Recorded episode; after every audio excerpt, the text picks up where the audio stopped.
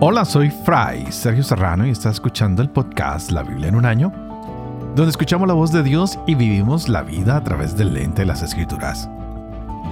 El podcast de la Biblia en un año es presentado por Ascension. Usando la cronología de la Biblia, The Great Adventure, leeremos desde Génesis hasta Apocalipsis, descubriendo cómo se desarrolla la historia de salvación y cómo encajamos en esa historia hoy. Parece mentiras, pero wow, ya llegamos al día 106.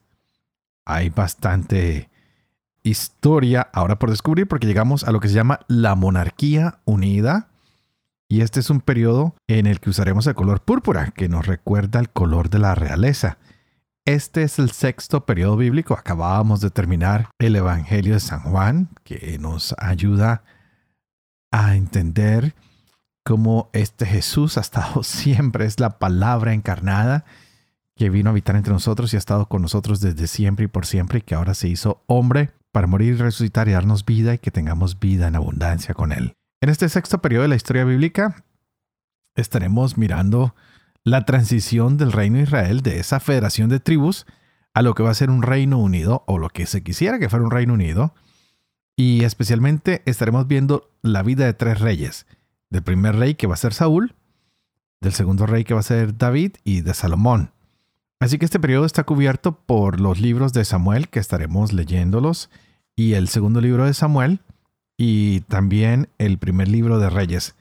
Uh, terminábamos con el primer libro de Samuel con los jueces y este libro nos da la transición de los jueces a los reyes, que en el primer libro de Samuel se presenta esta transición, cómo comienza la situación a cambiar de los jueces a los reyes, cómo hay corrupción en el sacerdocio, ya vimos cómo el arca de la alianza fue capturada por los filisteos, algunas cosas están pasando Dios permite a una mujer estéril concebir a un hijo, que es Samuel, quien es el último de los jueces, y que empieza a haber este cambio en Israel. Los dos primeros reyes de Israel, Saúl y David, los veremos en este libro.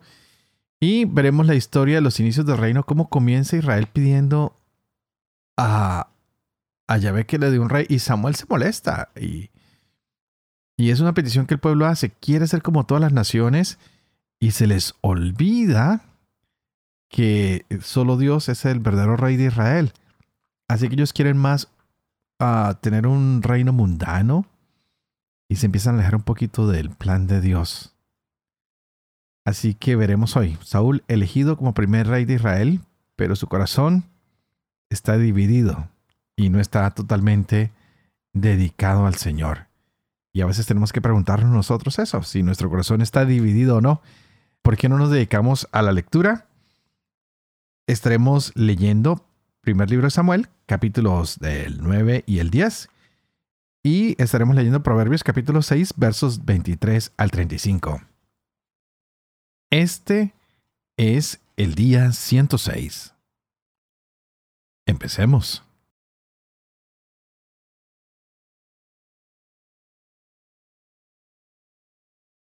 Primer libro de Samuel, capítulo 9. Había un hombre de Benjamín llamado Kis, hijo de Abiel, hijo de Zeror, hijo de Becorat, hijo de Afiac. Era un benjaminita y hombre bien situado. Tenía un hijo llamado Saúl, joven aventajado y apuesto. Nadie entre los israelitas le superaba en gallardía de los hombros arriba aventajaba a todos. Se habían extraviado unas burras pertenecientes a su padre Kis. Dijo Kis a su hijo Saúl, Toma contigo uno de los criados y vete a buscar las burras. Atravesó la montaña de Efraín, atravesó el territorio de Salisá, y no encontraron nada. Cruzaron el país de Saalín, pero no estaban allí cruzaron el país de Benjamín y no encontraron nada. Cuando llegaron a la comarca de Suf, dijo Saúl a su criado que lo acompañaba, Vamos a volvernos. No sea que mi padre se olvide de las burras y se inquiete por nosotros. Pero él respondió, Cabalmente hay en esta ciudad un hombre de Dios. Es hombre acreditado. Todo lo que dice se cumple con seguridad. Vamos pues allá, y acaso nos oriente en nuestro viaje. Saúl dijo a su criado, Vamos a ir, pero ¿qué ofreceremos a ese hombre? No queda pan en nuestros morrales y no tenemos ningún regalo que llevar al hombre de Dios. ¿Qué nos queda? Replicó el criado y dijo a Saúl, Es el caso que tengo en mi poder un cuarto de ciclo de plata. Se lo daré al hombre de Dios y nos orientará sobre nuestro viaje. Antes en Israel, cuando alguien iba a consultar a Dios, decía, vamos al vidente. Porque en vez de profeta, como hoy, antes se decía vidente. Saúl dijo a su criado, Tienes razón. Vamos pues. Y se fueron a la ciudad donde se encontraba el hombre de Dios. Cuando subían por la cuesta de la ciudad, encontraron a unas muchachas que salían a sacar agua y les preguntaron, ¿Está aquí el vidente? Ellas les respondieron con estas palabras, Sí, ahí delante de ti, date prisa, pues acaba ahora de llegar a la ciudad, porque hay hoy un sacrificio por el pueblo en el alto. En cuanto entren en la ciudad, lo encontrarán antes de que suba al alto para la comida. El pueblo no comerá antes que él llegue, porque es él quien ha de bendecir el sacrificio. Y a continuación comerán los invitados. Suban ahora y al momento lo encontrarán. Subieron pues a la ciudad, y cuando entraban en la ciudad salía Samuel en dirección a ellos para subir al alto. Ahora bien, la víspera de la venida de Saúl, Yahvé había revelado a Samuel. Mañana a esta misma hora, te enviaré un hombre de la tierra de Benjamín. Lo ungirás como jefe de mi pueblo Israel, y él librará a mi pueblo de la mano de los filisteos. Porque he visto a mi pueblo y su clamor ha llegado hasta mí. Y cuando Samuel vio a Saúl, Yahvé le indicó, este es el hombre del que te he hablado. Él regirá mi pueblo. Saúl se acercó a Samuel en medio de la puerta y le dijo, Indíqueme por favor dónde está la casa del vidente. Samuel respondió a Saúl, Yo soy el vidente. Sube delante de mí al alto, y ustedes comerán hoy conmigo. Mañana por la mañana te despediré y te descubriré todo lo que hay en tu corazón. No te preocupes por las burras que perdiste hace tres días, porque ya han aparecido. Por lo demás, ¿para quién es lo mejor de Israel? ¿No es para ti y para la casa de tu padre? Saúl respondió, ¿No soy yo de Benjamín, una de las menores tribus de Israel? ¿No es mi familia la más pequeña de todas las de la tribu de Benjamín? ¿Cómo me dices estas cosas? Tomó Samuel a Saúl y a su criado y los hizo entrar en la sala, y les dio un asiento a la cabecera de los invitados, que eran unos treinta. Después dijo Samuel al cocinero, Sirve la porción que te di, la que te dije que pusieras aparte. Tomó el cocinero la pierna y lo que había encima. Lo puso delante de Saúl y dijo, Aquí tienes delante de ti lo que se guardó. Come, porque ha sido guardado para el tiempo reservado. Para ti, al decir, he invitado al pueblo. Aquel día Saúl comió con Samuel. Bajaron del alto a la ciudad. Se extendió una estera para Saúl en el terrado y se acostó. Cuando apuntó el alba, llamó Samuel a Saúl en el terrado y le dijo, levántate, que voy a despedirte. Se levantó Saúl y salieron ambos afuera, Samuel y Saúl. Habían bajado hasta las afueras de la ciudad, cuando Samuel dijo a Saúl, Manda a tu criado que se adelante y se adelantó. Y tú quédate ahora para que te dé a conocer la palabra de Dios. Tomó Samuel el cuerno de aceite y lo derramó sobre la cabeza de Saúl y después lo besó diciendo, ¿No es Yahvé quien te ha ungido como caudillo de su heredad? Tú regirás al pueblo de Yahvé y lo librarás de la mano de los enemigos que lo rodean. Y esta será para ti la señal de que Yahvé te ha ungido como caudillo de su heredad. En cuanto te separes hoy de mí, encontrarás dos hombres junto a la tumba de Raquel sobre la frontera de Benjamín, en Selzac, y ellos te dirán, las burras que has ido a buscar ya han aparecido. Ahora tu padre ha olvidado el asunto de las burras y está preocupado por ustedes diciendo, ¿qué debo hacer por mi hijo? Pasando más allá, cuando llegues a la encina del Tabor, encontrarás tres hombres que suben hacia Dios a Betel. Uno llevará tres cabritos, otro llevará tres tortas de pan y el tercero llevará un odre de vino. Te saludarán y te harán dos ofrendas de pan, que tú tomarás de su mano. Llegarás después a Gibeá de Dios, donde se encuentran los gobernadores de los filisteos, y al entrar en la ciudad tropezarás con un grupo de profetas que bajan del alto, precedidos del añafil, el pandero, la flauta y la cítara, en trance profético. Te invadirá entonces el espíritu de Yahvé. Entrarás en trance con ellos y quedarás cambiado en otro hombre. Cuando se te hayan cumplido estas señales, haz lo que te parezca bien, porque Dios está contigo. Bajarás delante de mí a Gilgal, y yo me reuniré allí contigo para ofrecer holocaustos y sacrificios de comunión. Esperarás siete días a que yo vaya a tu encuentro, y te diré lo que debes hacer. Apenas volvió las espaldas para dejar a Samuel, le cambió Dios el corazón y todas las señales se realizaron aquel mismo día. Cuando llegaron allí, a Gibeá, venía frente a él un grupo de profetas. Lo invadió el Espíritu de Dios y se puso en trance en medio de ellos. Los que lo conocían de toda la vida lo vieron profetizando con los profetas. Y todos los del pueblo se decían entre sí, ¿qué le ha pasado al hijo de Quis? ¿Con que también Saúl anda entre los profetas? Replicó uno de allá. ¿Y quién es su padre? Y así pasó a proverbio. ¿Con que también Saúl entre los profetas? Y cuando salió del trance se fue a su casa.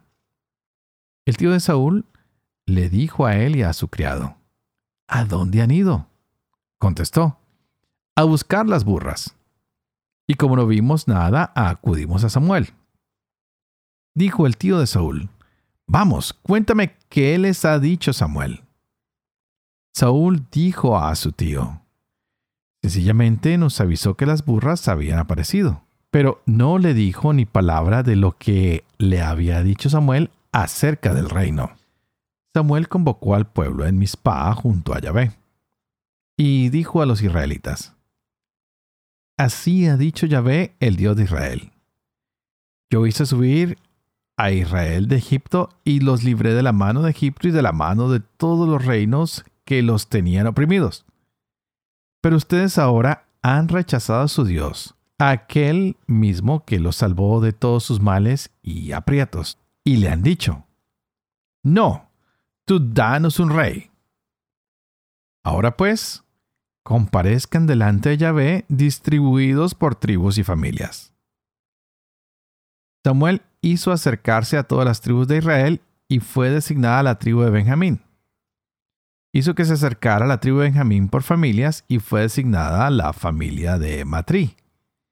Y fue designado Saúl hijo de Quis, y lo buscaron, pero no lo encontraron. Entonces volvieron a interrogar a Yahvé. ¿Ha venido ese hombre? Dijo Yahvé.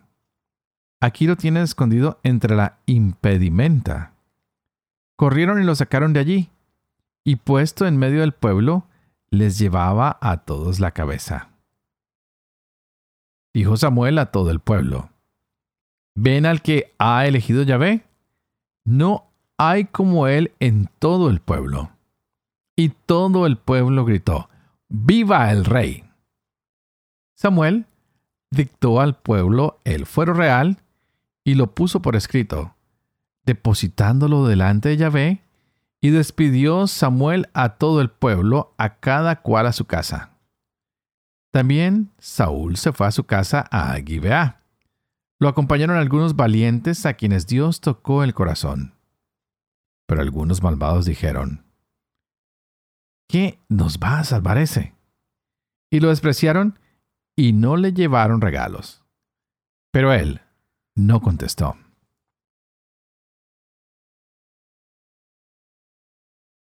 Proverbios 6, 23 al 35. Porque la orden es lámpara y la enseñanza luz. Y son camino de vida las reprimendas que corrigen. Te protegerán de la mujer perversa, de la lengua melosa de la extraña. No te dejes seducir por su hermosura. No te dejes cautivar por sus miradas pues la prostituta se contenta con una hogaza de pan. Pero la casada va a la casa de una persona de valía. ¿Puede alguien llevar fuego en su pecho sin quemarse la ropa? ¿Puede alguien caminar sobre ascuas sin abrazarse los pies? Igual le sucede al que se acerca a la mujer del prójimo. Nadie que la toque quedará impune. No se desprecia al ladrón cuando roba estando hambriento para llenar el estómago. Si lo sorprenden, pagará siete veces más y tendrá que dar todos los bienes de su casa. Pero el adúltero es un insensato. Quien así actúa arruina su vida. Tendrá que soportar palos e insultos y no podrá enmendar su infamia. Porque los celos enfurecerán al marido y será implacable a la hora de vengarse. No admitirá ninguna indemnización, ni la aceptará, aunque aumentes la oferta. Padre de amor y misericordia, tú que haces elocuente la lengua de los niños, educa también la mía e infunde en mis labios la gracia de tu bendición. Padre, Hijo y Espíritu Santo y a ti te invito para que pidas al Espíritu Santo que abra nuestra mente y nuestro corazón, para que podamos gozarnos de esta palabra de Dios hoy en nuestras vidas.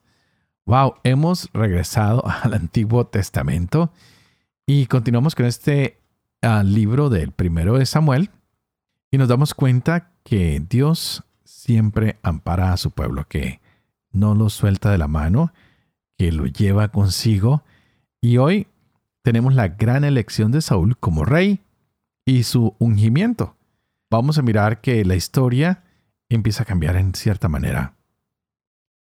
Estábamos repasando un poquito la historia de las doce tribus de Jacob, desde el Génesis hasta ahora, y hoy una tribu, la de Benjamín, la más pequeña, quien ah, fue el hijo favorito de Jacob, entrega al pueblo hoy al primer rey. Y este es un muchacho que a los ojos de los hombres parece ser muy atractivo. Físicamente se veía como un rey, pero en realidad tenía mucha apariencia. Pero falta ver si va a hacer lo que Dios quiere. Porque a veces podemos vernos como actores, pero a veces no podemos desarrollar los papeles que nos tocan. ¿Ah? Vamos a ver si su corazón era el de un rey. Hoy él es elegido rey más por su apariencia que por cualquier otra cosa. Tendremos que mirar qué va a pasar con el corazón de este hombre. Podemos destacar hoy que muchas veces nosotros confiamos en las apariencias de los hombres. Y Yahvé, aunque ha designado a este hombre, todo el pueblo parece estar contento y tendremos que pedirle a Dios que nos deje ver si este hombre tiene la capacidad de comunicar la voluntad de Dios, si va a tener el carácter que Dios pone en él y cuál es la manera de pensar de él. ¿Será diferente a la de Dios? ¿Será igual a la de Dios? Muchas sorpresas por descubrir de aquí en adelante. Con frecuencia tendríamos que preguntarnos, ¿cómo es que Dios en el Antiguo Testamento habla con las personas? Porque hoy le habló muy claro a Samuel y le dijo, unge a Saúl. ¿Será que el Señor utilizó palabras comprensibles? ¿Será que el Señor utiliza algunos signos? Porque vimos que hoy a Saúl se le dijeron algunas cosas que iban a pasar y así se dieron. Todas sucedieron el mismo día. Y es así como él confirma que Yahvé está tocando su vida. Así que vamos a seguir viendo de aquí en adelante cómo Dios va a dar la victoria sobre los filisteos. Samuel está listo para hacer la voluntad de Dios, ungiendo a un nuevo hombre, a un nuevo rey. Pero siempre tenemos que preguntarnos, ¿será que este rey está listo para escuchar la voz de Dios? Y tal vez nosotros que hemos sido ungidos también sacerdotes, profetas y reyes en nuestro bautismo, tendríamos que hacernos la misma pregunta. ¿Cómo yo, que soy sacerdote, profeta y rey, me estoy comunicando con Dios? ¿Cómo entiendo este llamado real para mi vida? ¿Cómo puedo entender que el Señor me ha escogido a mi siervo, que me ha hecho profeta y que me ha hecho sacerdote para su pueblo, para su iglesia? Tal vez hoy tengamos mucho que aprender de estos dos hombres para saber ejercer nuestro propio llamado, nuestra propia unción que se dio en el bautismo. A mí me encanta mucho el término que se usa en el bautismo en los Estados Unidos y se llama la crismación, de christening, que es también esa unción que se nos da. Así que permitámonos que esa unción que hemos recibido nos recuerde a nosotros también ese triple llamado profético, sacerdotal y real.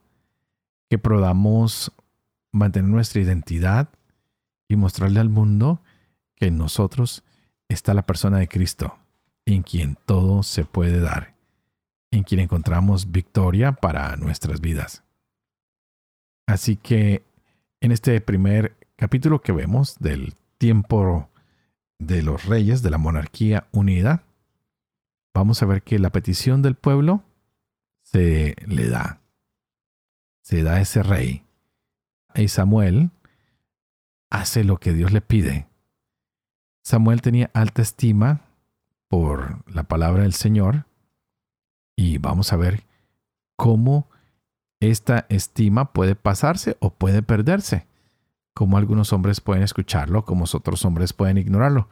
Así que preparémonos para estas grandes historias que nos esperan a través del primer libro de Samuel, del segundo libro de Samuel, del libro de Reyes y también el libro de Crónicas. Estaremos leyendo algunos salmos Hoy leímos unos proverbios y con esto continuaremos nuestras lindas lecturas pidiendo al Señor, Señor, que tal vez no nos fijemos tanto en los reyes de este mundo, sino que nos fijemos en que tú eres el verdadero rey, el rey que ha dado toda la vida por nosotros, el rey que fue coronado con espinas y que entregó hasta su última gota de sangre por nuestra salvación. Así que, Señor, te damos gracias porque tú eres un rey misericordioso y bueno, que aunque en la cruz no parecías ese rey vencedor, te levantaste de la tumba y nos diste vida nueva. Queridos hermanos, antes de terminar, les pido por favor que oren por mí, para que sea fiel al ministerio que se me ha confiado, para que pueda vivir con fe lo que leo, lo que comparto con ustedes, para que pueda enseñar lo que creo y para que pueda cumplir también lo que he enseñado y que la bendición de Dios Toporoso, que es Padre, Hijo y Espíritu Santo, descienda sobre ustedes y los acompañe siempre. Que Dios los bendiga.